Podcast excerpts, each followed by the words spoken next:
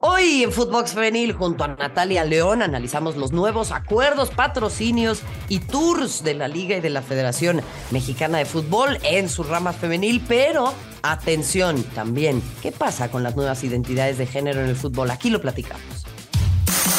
Footbox Femenil, un podcast con las expertas del fútbol femenino, exclusivo de Footbox. ¿Qué tal? ¿Cómo están? Qué placer darles la bienvenida. Esto es Footbox Femenil. Arrancamos una nueva edición con mucho para compartir junto a todos ustedes. Muchísima información porque indudablemente esto no para y además tenemos muy lindas voces, entrevistas, en fin. Tenemos de todo como semana a semana. Le mandamos un fuerte abrazo a nuestra compañera Majo González, quien el día de hoy no nos pudo acompañar, pero sí está aquí como siempre la fiel escudera. Natalia León, le mandamos un fuerte abrazo. ¿Cómo estás? Querida güera, ¿cómo estás? Qué gusto saludarte. Todo, todo excelente. Es eh, fecha FIFA. Ayer eh, culminó la fecha 12 de la Liga MX femenil. Se está poniendo bueno este asunto. Eh, hay anuncios importantes por parte de, patrocinios. En fin, hay mucha carnita, hay mucha carnita. Oye, pues es que, a ver, vamos a arrancar con, con, con, una entrevista, ¿no? O sea, que creo que eso está, está bueno. Luz Prieto, portero de San Luis, ese me parece alguien, alguien extraordinario que eh, eh, nos ha dado la posibilidad de entender qué es lo que significa a tan corta edad llegar ya a la selección mexicana de fútbol con la sub-20, con Ana Galindo y sobre todo, bueno, pues una enseñanza para todas y para todos, para todes eh, respecto de cómo va cambiando tan rápidamente el fútbol. Así que Nat, yo creo que, em, pues salvo tu mejor opinión, porque San Luis anda con todo, por cierto, ¿eh? Sí, de hecho se puede colocar en su primera liguilla en su historia, eso me parece buenísimo, creo que es un equipo eh, que tiene mucho potencial, desde que lo tomó Fernando Samayo el torneo pasada, pasado, perdón, daba avisos de que podía ser algo interesante. Este torneo está por ahí en el mano a mano con el Atlas, con Cruz Azul, con Toluca, tiene que apretar el acelerador ya en las últimas jornadas si es que quiere meterse Em, en, la fiesta grande. Y fíjate, justamente Luz Prieto tiene una gran competencia este torneo con Nicole Buenfil, que es buen, buena atajadora, pero lo que ha hecho eh, Luz me parece extraordinario en estos tres juegos titular.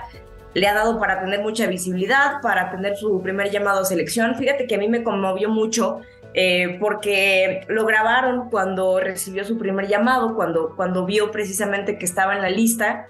Eh, rompió en llanto, a mí la verdad me, conmovió mucho porque era un sueño que él tenía desde, desde muy joven, ¿no? Desde, desde que era, eh, pues, eh, menor, digamos, entonces eh, me, quedó muy marcado esta parte de, luz y me encanta que, hayamos podido tenerla o, bueno, la, entrevista que tú le hiciste, bueno. No, bueno, sin duda, sin duda, la verdad es que es... me parece un, jugador de otro nivel, ¿no? y en ese sentido, pues muy contentas de haber podido tener esta conversación. Escuchamos entonces primeras declaraciones en esta entrevista de Luz Prieto que eh, tuvimos para Footbox Femenil.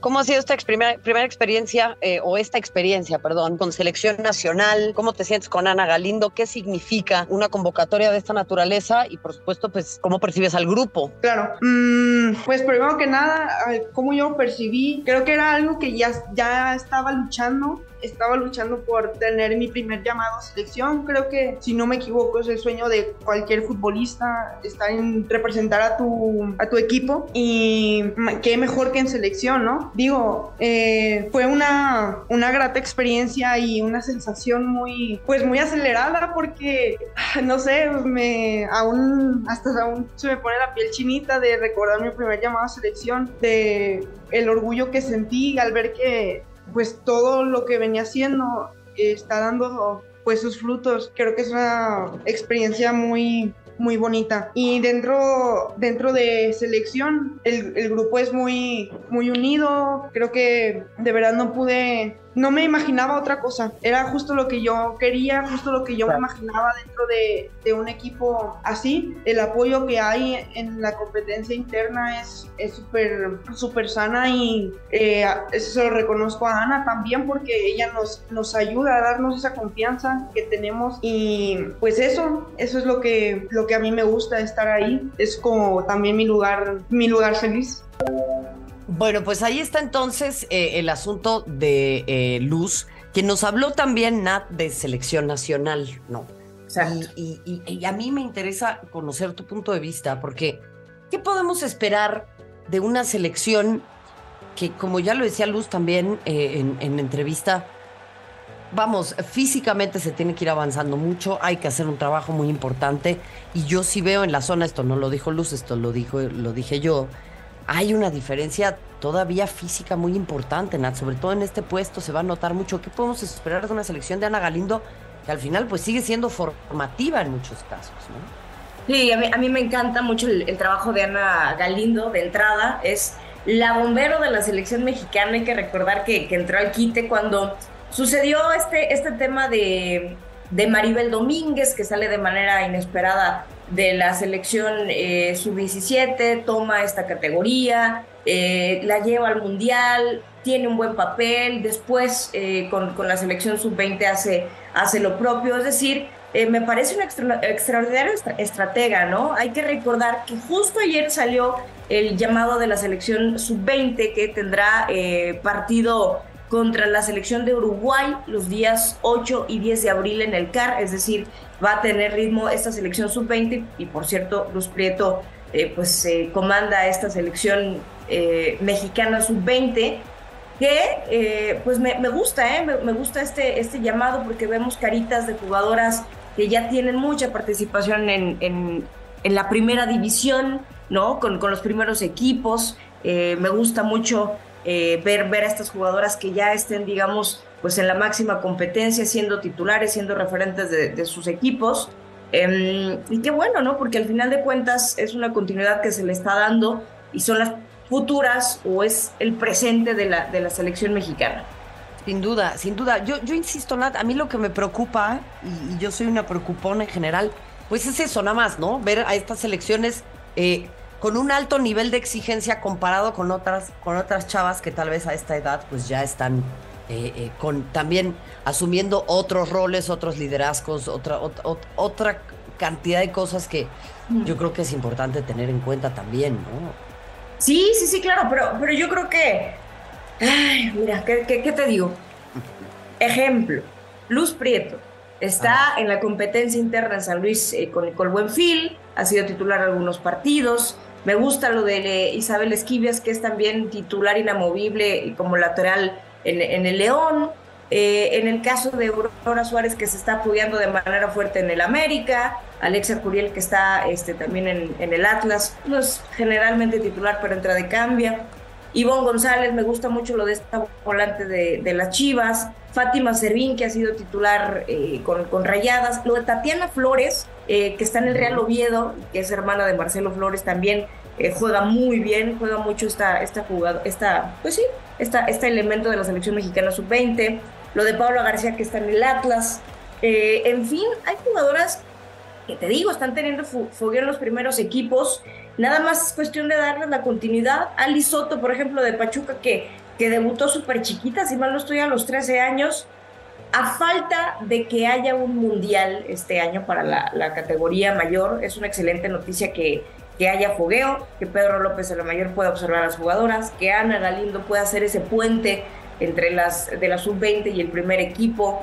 Eh, pues, ¿qué te digo, güera? Es una nueva etapa en la selección mexicana. Hubo una renovación el, el, año pasado con Andrea Rodebau. Ah, nos queda tener fe, Mario, nos queda, eh, nos queda creer, ¿no? Eh, que el fogueo que tienen nuestras jugadoras en la Liga MX femenil, la continuidad que se le está dando a la selección mexicana, pues puede dar frutos.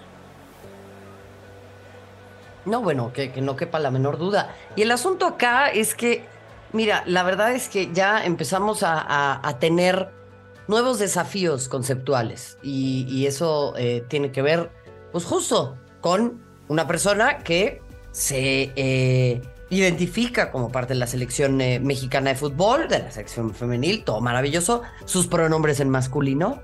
Tenemos ya también a una persona no binaria en la selección de Canadá, ¿no? En la femenil. Y pues esto seguirá avanzando. Entonces yo quiero también preguntarle a Luz, o que eso quise, eh, sus conceptos sobre las identidades de género. ¿no? Este, por cierto, una googleadita no hace daño, pero acá hacen un servicio a la comunidad. No es lo mismo la identidad de género que la expresión de género. Eh, el género es una construcción, no tiene que ver con lo biológico, no tiene que ver con los órganos reproductivos, sino tiene que ver con una construcción social. Por ejemplo, el rosa es para las mujeres, el azul es para los hombres. En el siglo XVII, en el siglo XVIII, el rosa era para los hombres, lo cual significa que eso es una construcción humana, es decir, un valor que nosotros le atribuimos a ciertos eh, aspectos y que decidimos que son para uno o para eh, otro. Y en ese sentido, como yo expreso mi género, pues puede ser cómo me visto, cómo me peino, los colores que utilizo, pero mi identidad de género es como yo me identifico. Eh, y no va a faltar tu tío Raimundo que diga, entonces también puedes hacer un helicóptero. Eh, no, Raimundo, eres un, idiota, como diría mi amigo Pablo Lemorán. pero bueno, es todo muy endeble que al final lo que construimos los humanitos es frágil como nosotros mismos. Vamos a escuchar a Luz respecto de las nuevas identidades de género en el fútbol.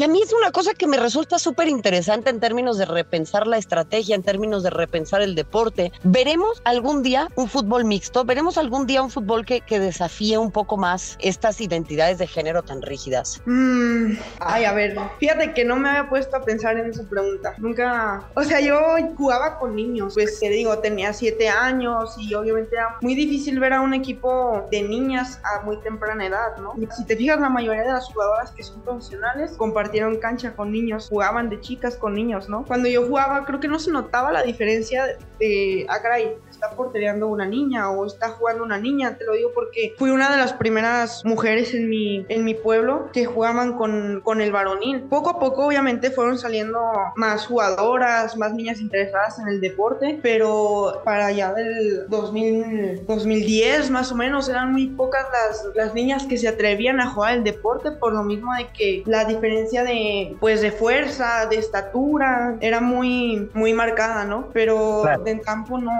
no, se veía esa diferencia realmente lo que uno quería hacer y lo que uno quería dar a conocer de su juego, ¿no? Porque pues era la oportunidad que teníamos en ese entonces, jugar con niños. Eso es lo que, lo que yo diría, ¿no? O sea, creo que la diferencia entre un varón y una mujer es, es mucha, más que nada por la complexión, te digo, por la... por, la... Es que, ¿cómo, ¿cómo, te digo que son toscos sin decirte que son toscos? sí, sí, no, te, créeme que te entiendo perfecto, perfectamente. Entonces, creo que estaría muy complicado esa situación. A ver, Nat, eh, esto es un tema que da para muchísimo y que la verdad, este, los señoros del fútbol, eh, qué, cortos se están quedando con cómo avanza el mundo, ¿no? O sea, eh, este es un, asunto que, que al fútbol me parece lo va, lo está rebasando ya, pero lo va a rebasar con creces. Me encanta, me encanta. Y, pusiste a prueba a, Luz Prieto, ¿eh? porque era una situación que no se había planteado y, te confiesa que no, nunca lo había pensado. Es que, güera, es... Así iniciaron eh, las futbolistas. O sea, la, realidad es que el hecho de que no fueran comunes los equipos femeniles obligaban no solo a futbolistas, también a, deportistas, mujeres que, que, que se encuentran en otras disciplinas, a tener que entrenar con hombres, ¿no? Porque la no normalización de ciertos deportes en la rama femenil obligaba a ello. Claro, cuando, cuando era más pequeño eh, Luz Prieto, pues normalizaba jugar eh, con niños, normalizaba ese roce y por supuesto a cierta edad, pues digamos que, el nivel no era el nivel, las características y, pues esta, este fogueo era digamos muy similar, claro. Con la edad va viendo ciertas diferencias y te lo dice ella los hombres son toscos. Tienen una, una fuerza a veces que, que, que, que, no está chida. Pero a ver, yo ya, ya, ya, yo ya vertí aquí mi gran idea. O sea, para mí esto tendría que ser como los Juegos Olímpicos. O sea, tendría que jugar un mundial, todo en el mismo lugar, ¿no? Y que por país vaya sumando puntos. Y si te quedaste en la orilla porque no le invertiste al femenil, pues carnal, ni modo, ¿no? O sea, claro. no, no, o sea, a lo que voy es, el deporte también tiene que ver con la estrategia, el deporte tiene que ver con tantas cosas que no es la fuerza bruta. Porque si no, el Barça nunca hubiera ganado nada, el Barça de hombres. Sí. Entonces, dejemos de pensar que todo tiene que ver con esto, no, o sea, para mí tenemos que reconocer muchas otras cosas mucho más complejas y fíjate, al margen del deporte profesional, que para mí es un lente chiquititititito, en el deporte para la formación, qué importante es todo esto. A mí me parece que tenemos que empezar a pues justo, a acercarnos a otras formas de pensar, a cuestionarnos un montón de, de, situaciones y ahí es en donde creo que francamente Luz, eh, eh, sin, sin quererlo, porque pues él responde a su identidad y es quien es y no es su chamba, ¿no? Eh, y con esto no hay que revictimizarlo, no hay que ponerlo en una posición incómoda, sino todo lo contrario. Me parece que hay que cobijarlo y hay que cuidarlo y hay que permitirle expresarse. Eso es de lo más importante que hay. Dejemos de, de silenciar a la gente. Eh, verdaderamente a mí esto me, me, da vueltas a la cabeza, eh, Nat, y yo creo que muchas, muchas otras cosas se van a ir abriendo y van a ir permitiendo que, que, este fútbol nos lleve a, a, otros cuestionamientos y a otras formas de pensar. Sí, digo, oh, lo que planteas me, me parece extraordinario, ¿no? Empezar a, a, abrir el diálogo, a visibilizar acerca de competencias que pueden ser inclusivas, más integrales, yo creo que puede ser un, em, una posibilidad muy viable en, un futuro, pero sí hay que, hay que empezar a abrir la mente. Creo que es importante que, que jugador, jugadores como Luz empiecen a, a, opinar al respecto, siquiera planteárselo. Y, pues sí, que, que, eche volar nuestra, nuestra cabecita, que vayamos un poco más allá. Y, de eso se trata, ¿no? De hacer el ah, deporte un escenario eh, inclusivo, eh, agradable, donde todo pues sea parejo, como tiene que ser la vida, mi querida güera. Es que totalmente, y bueno, poco a poco ahí va, eh, por lo pronto me parece que es una muy buena señal que eh, la liga, vamos a hablar ahora de ese tema, que la Liga MX anuncia un acuerdo con un nuevo patrocinador. ¿Cómo no que el fútbol femenil no vende? Pero, pero es que es una caridad, ¿no sabías? A ver, platícame, ¿qué, novedades tienes sobre este acuerdo, Nat? No, pues padrísimo, padrísimo eh, que ya Nike pueda ser eh, pues un patrocinador exclusivo para la Liga MX femenil. Fíjate que desde, desde el torneo pasado se estaba fraguando algo al respecto, eh, que a lo mejor entrara el patrocinio de un balón, pero no, al parecer es, es todavía más grande, más choncho este, este patrocinio. Qué bueno que haya una derrama económica importante para la Liga MX Femenil en exclusiva. Eh, y sí, señores, pues sí, sí vende el fútbol femenil. Los ratings, como lo reporta la, misma liga, ya ves que en esta gestión de Mikel Arrola les encanta manejar los numeritos y pues sí, este, se fue una jugadora por acoso, pero ¿qué creen? En rating seguimos a la alza y también en asistencias y somos la mejor liga del mundo. Entonces, bueno, esa, esa cuestión que tanto presumen, eh, se, se, vio patente en el interés de, de una marca muy importante, internacional, eh, que podrá pues eh, abastecer ciertas necesidades de la liga, lo cual me da muchísimo gusto. Es un primer paso. Eso quiere decir que en eh, futuros meses, años, podrá haber más patrocinios que se integren y robustecer la, la Liga MX femenil. Es que ahí es, hay una clave bien importante, pero esto se tiene que trasladar en otras cosas. No todo es el negocio y si no podemos salvaguardar la integridad de las futbolistas con todo este crecimiento, la verdad es que de nada sirve. Tenemos que aprender de otras ligas, tenemos que aprender a que el fútbol femenil eh, eh, trae otras necesidades consigo y esto no se puede hacer en piloto automático como el fútbol de los hombres. ¿eh? Y a mí me preocupa mucho que, que no veo, este, o sea, no veo a nadie muriéndose en la raya porque una futbolista se tuvo que ir por este tema. Y, y, es como, ah, bueno, pues es que así es el entorno, así es México. pues no, o sea, justo no. Y el fútbol y la liga me parece que tienen el poder para hacerle frente a esta clase de cosas. Justamente el fútbol tendría que tener ese poder. O sea, si así le va a una futbolista, ¿cómo le irá a muchas otras chavas que no tienen esa visibilidad? Sí, falta, falta mucha educación en perspectiva de género.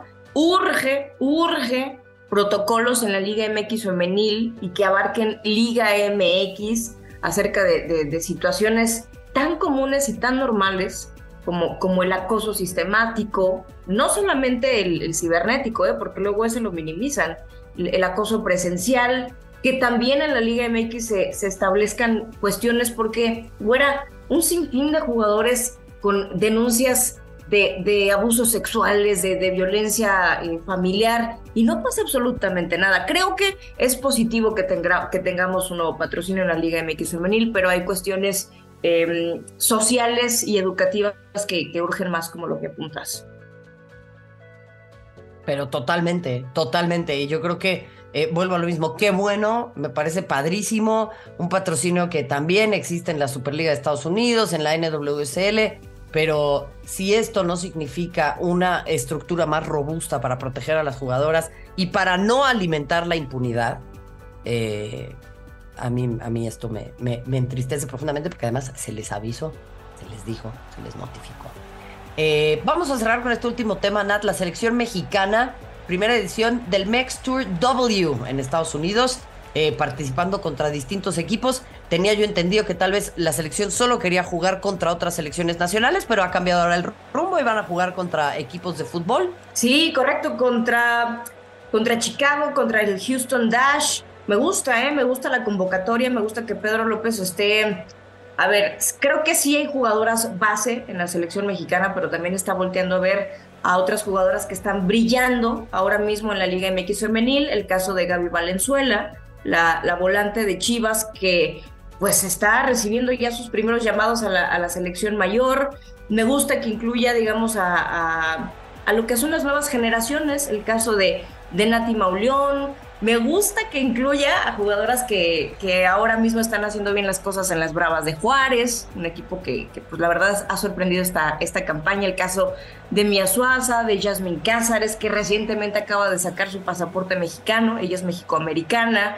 Eh, la Chata Hernández, también de, de las Bravas. Es decir, jugadoras que están pasando por un buen momento, jugadoras base, eh, y, pues nada, el regreso de, de Charlín Corral tan necesario desde hace varios años. Es que, a ver, ahí, es el tema. ¿Qué podemos esperar? ¿Qué podemos exigir? ¿Qué queremos de esta nueva etapa? O sea, eh, ¿qué, tan rápido podemos esperar resultados, Nat? Pues mira, güerita, creo que fue muy positivo el, resultado que se dio en el cuadrangular que se, que se llevó a cabo en la fecha FIFA pasada en León, Guanajuato, en donde eh, pues México quedó campeón. Digo, no, es como que un, un, torneo de, de, alta jerarquía con la participación de muchas selecciones, pero me pareció positivo ese roce que tuvo nuestra selección mexicana con selecciones que sí van a ir al Mundial con buen parámetro Digamos que ahí le pusimos la primer palomita a Pedro López. Ahora, en estos dos partidos amistosos, pues creo que también es importante el roce con equipos de, Estados Unidos. Tú conoces muy bien, Güera, cómo es el nivel del fútbol en Estados Unidos, de, la liga, del nivel universitario, que pues, la verdad es, también es bastante bueno.